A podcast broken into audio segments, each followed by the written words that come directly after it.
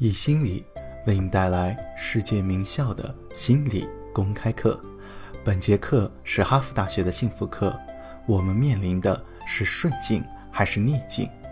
这门幸福课在哈佛大学是最受欢迎的课程，百分之二十三的哈佛大学学生认为这门课程改变了他们的一生。本门课的授课导师泰本也被誉为哈佛大学最受欢迎的导师。下面。课程开始，接下来的内容我们讲一下关注的问题，因为我们往往拘泥于某个特别的细节，而拒绝去做出改变，它对我们的人生产生了整体性的影响。我现在要进行详细的阐述，对我们经常讨论的一些理解和学习螺旋进行更高层次的分析。艾迪是国际心理学协会第一任会长。经过多年的研究，他发现，对幸福而言，人们感知世界的方式比客观环境更加重要。如果你想一下，非常的有道理。我们认识一些看起来拥有一切的人，无论是财富，或是很好的朋友，还是家人，他们的梦想都已经成真，但他们过得却非常的痛苦。而有一些人，他们拥有的很少，经历了一次次困境，但是却从来没有停止过感恩生活中的美好。还有一些人，他们拥有一切，并且很感激这一切，并不觉得理所当然，他们非常的快乐。有些人，他们拥有的不多，而且永远都在抱怨。简而言之，重要的不是外在，更重要的。是内在幸福，不是取决于我们的处境，或是我们银行账户里的金额，更加依赖于我们的思想状态，依赖于我们选择关注什么。因为我们的情感是由内部和外部的状况一起决定的，如何去诠释非常重要。比如说，看看爱迪生如何对待五千次失败。对于他而言，评估和常人不同。他的内部主观评估是：我证实了五千种方法不管用。要关注什么是由我们自己决定的。我们庆祝每次的成功，还是视为理所当然？我们觉得失败和困难都是灾难，还是成长的机会？爱默生说过：“对不同的思想而言，世界既是天堂。”也是地狱。莎士比亚说过：“事情没有好坏之分，只是思想使然。”我并不是百分之百赞同莎士比亚，但是很大程度上来看，他是对的。住在叙利亚的人就像生活在地狱里，很难改变环境，并且在那样的处境中很难表现的积极乐观。对住在集中营的人也是一样。所以，有的时候外部情况确实会产生重大的影响。但是，当一个无家可归的人，如果给他足够的钱，买房子、买食物、接受基础教育，他们当然会更加快乐，因为外部情况的改变。然而，在满足基本需求和基本的自由之后，幸福感主要和我们如何认知现实有关。我们经常抱怨生活。我们认为事情很糟糕，很可怕，但是我们没意识到，我们才是它的起因。我们总是这样去思考，然后我们的信念就变成了自我实现的预言。或许是因为我们只专注于不对的方面，而这并不意味着没有什么客观的糟糕的情况。很大程度上，我们一起创造了现实。我的一个学生。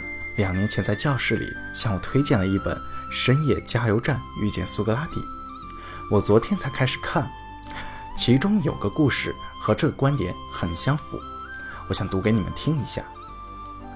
我和他在中东的一个建筑工地上认识，当午餐哨吹响的时候，所有的工人都会坐在一起吃饭。每天，Sam 都会打开午餐桶，然后抱怨：“该死的家伙！”他会大叫：“又是花生酱和果冻三明治！我讨厌花生酱和果冻三明治。”他埋怨着花生酱和果冻，日复一日，直到有一天，工作组的一个人终于说：“Sam，既然你那么讨厌花生酱和果冻，为什么不叫你的老婆给你做点别的呢？”Sam 回答说：“什么老婆？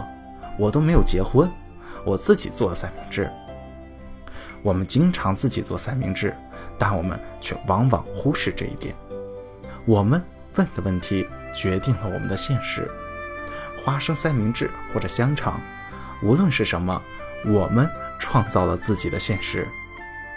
如果我们理解这点，我们能够改变，改变我们认知的方式，改变关注的事情，改变我们的问题。无论是在辩论非理性评估。或者关注积极面，又或者是创造新的现实的问题，我们将在这里讨论如何认知性的重建、加强和创造现实。本质上来说，有两种原型，两种原型分别是积极者和消极者。首先是消极者，消极者是那些总是关注不成功事情的人，他们专注于进展不顺利的事情。专注于交往中的失败，成天抱怨工作的不顺。我们都存在于消极和积极的两个极端中间，没有人总是处在某一个极端，每个人都在这个集合当中的某一处。我想要鼓励的是，从消极向积极的方向逐渐移动。消极者这个名词出自于索罗的书，消极者甚至都能在天堂找到缺陷。消极者总会经历辞职，感到无助感。为什么？因为他真的相信糟糕的现实是独立于自己存在的，不受他的想法所支配的，而没有意识到是他们创造了那个现实。他们开始相信，无论他们做什么，无论找什么工作，总会有个糟糕的老板；无论和什么人搭档，他们都很糟糕，不顾及别人。无论去什么饭店，服务总是很糟糕。他们总是吃着同样的花生酱和果冻三明治，因为那是他们自己做的。他们向现实屈服，同时也让他们的存在变成自我实现的预言。消极者用柠檬汁做柠檬，而积极者用柠檬榨柠檬汁。积极者与消极者相反，他们专注于成功的事物。积极者专注于生活的阳光一面，在乌云笼罩中也能找到一丝阳光。积极者在普通中创造奇迹。这里有一个问题：积极者有的时候是孤立的，这是人们经常看到的一种批评，只看到生活的光明面。这样的话确实是一个问题。我们这节课不提倡只关注积极面，它专注于提倡现实。现实包括好的和坏的事情，关键在于要同时关注两者。Brandon 说过，世界上需要尊重现实。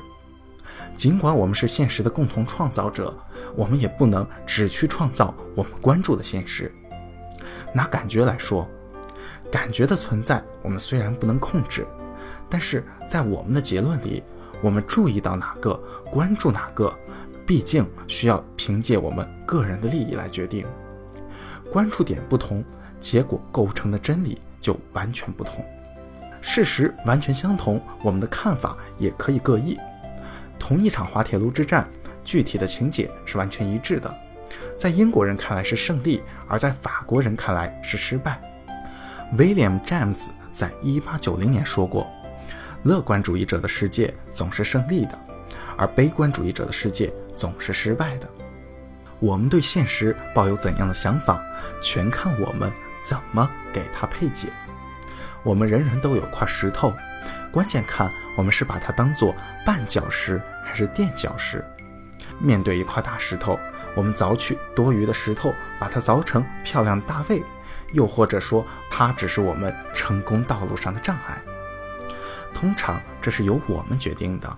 因为我们共创了现实，石头就在那里，我们不用负责，但是我们要负责决定我们用它做些什么。认知重建是学习乐观的诠释事情，换句话说，要积极的肯定值得肯定之处。我的同事安娜说过，永远不要浪费一次好的危机，危机中存在发展的潜力。这里有本书叫做《热情婚姻》，是关于婚姻关系的。作者 David 谈论婚姻中的考验。他说，成功的婚姻关系不是一直和睦融洽的，他们往往会争吵，他们经历磨难。那些有经历过危机、有过分歧的婚姻关系，往往会因为经历这些困难而得到更好的发展。他说，没有其他办法，学习失败或者在失败中学习，维持长期的关系必须靠这个方法。两个人的关系。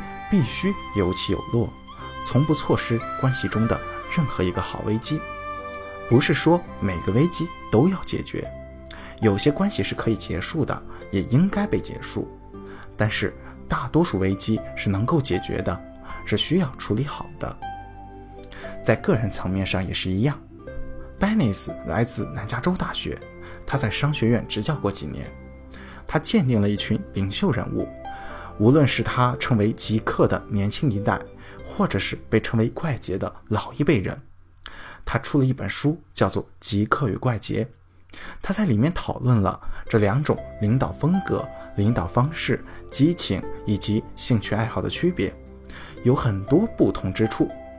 比如极客，年轻一代会讨论工作和生活的平衡，怪杰们则不知道那到底是什么意思。而男人工作，女人照顾家庭和男人则属于怪杰们的话题。当然，在极客中，女人数比怪杰中多。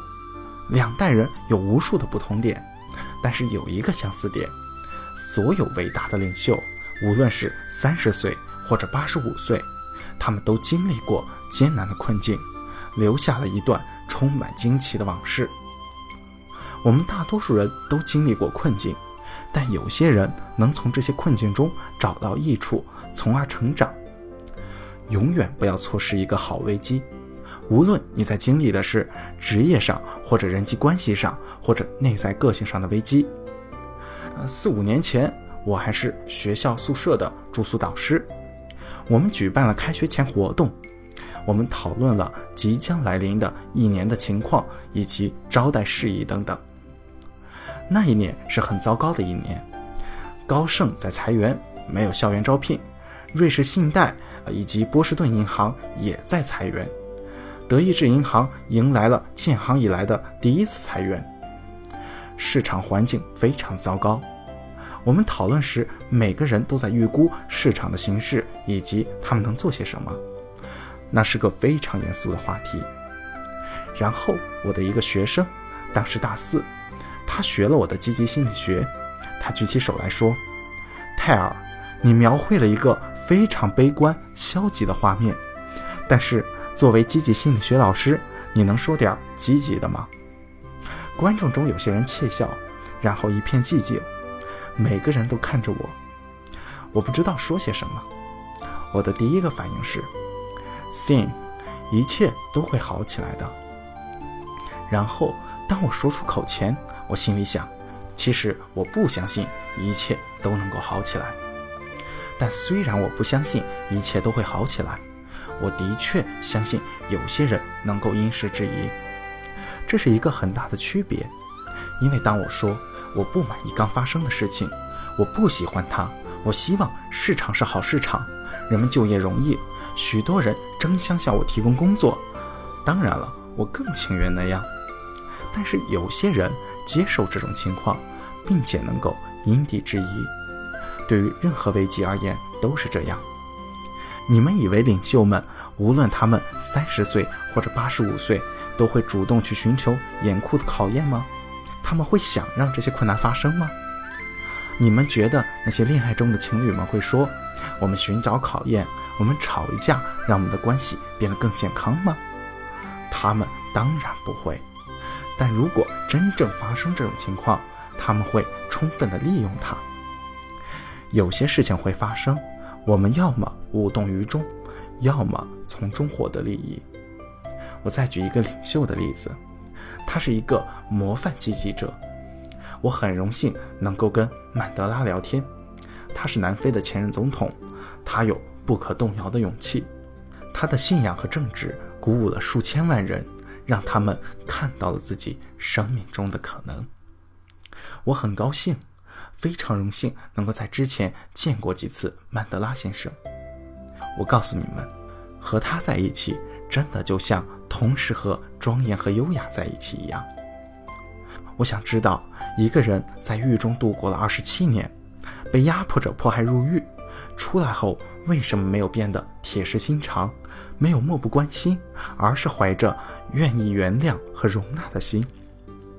我记得一次晚饭的时候和他聊天，他对我说：“我们对压制者的憎恨太过强烈，我没有看到和他们谈话的价值。”我问他说：“你看到了什么价值？”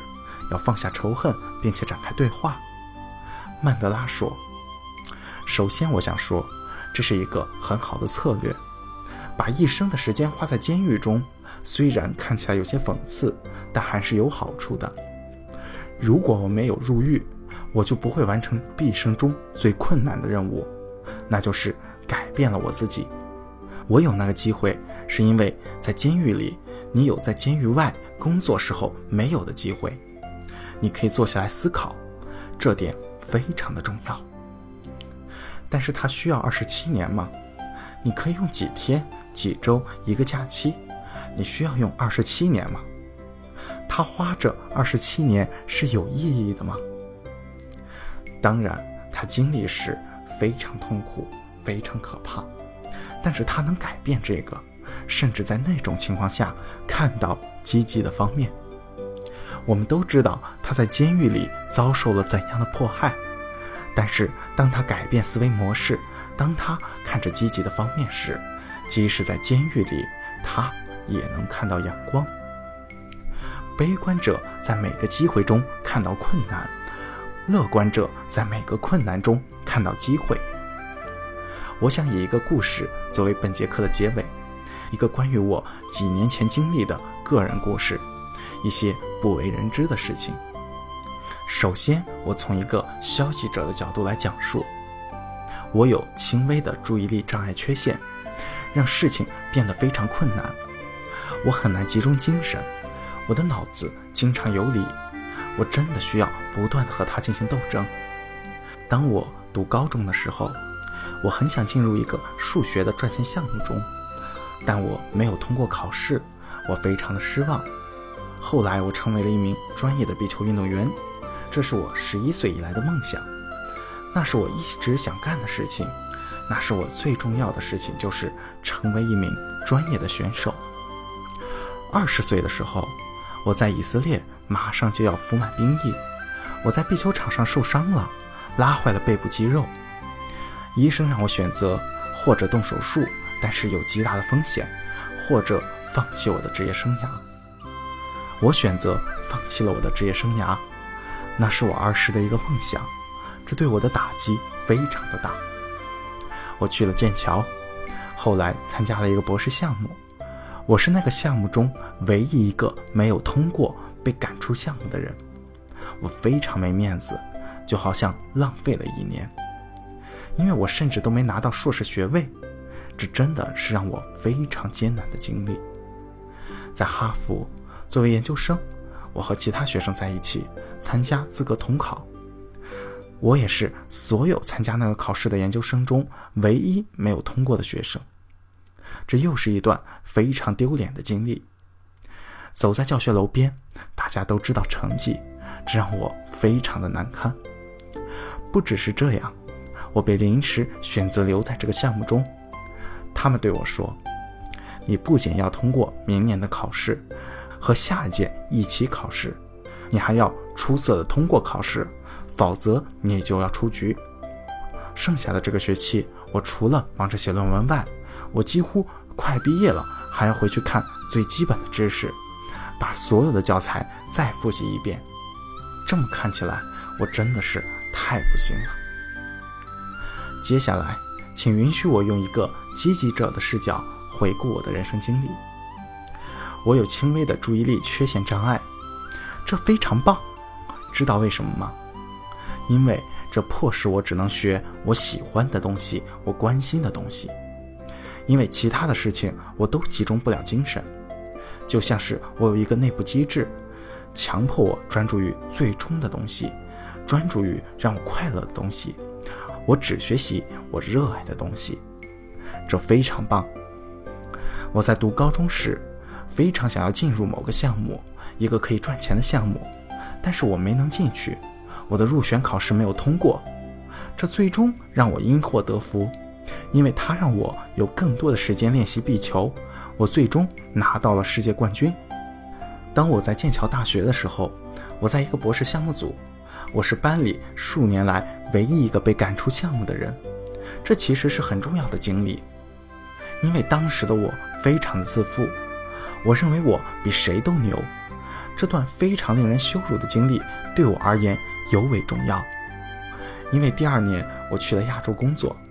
在那里，自负是最糟糕的事情，所以这个令人羞辱的经历对我后来生活有很大的帮助，也帮助我正确的对待事情。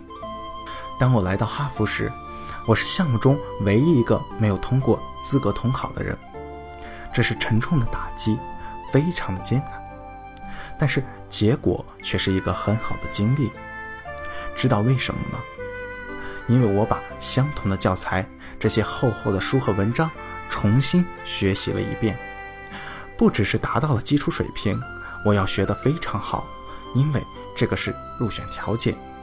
这对我也很好，因为我把教材融会贯通，我的社会心理学比我认识的任何人都要好。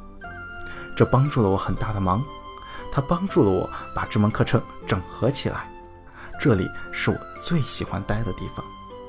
这么说来，我真的非常的幸运。同样的事情，不同的诠释，只要记住，我们参与创造了我们经历的大部分事情。本段课程到此结束，谢谢大家。下节课我们将会聊一下感恩的话题。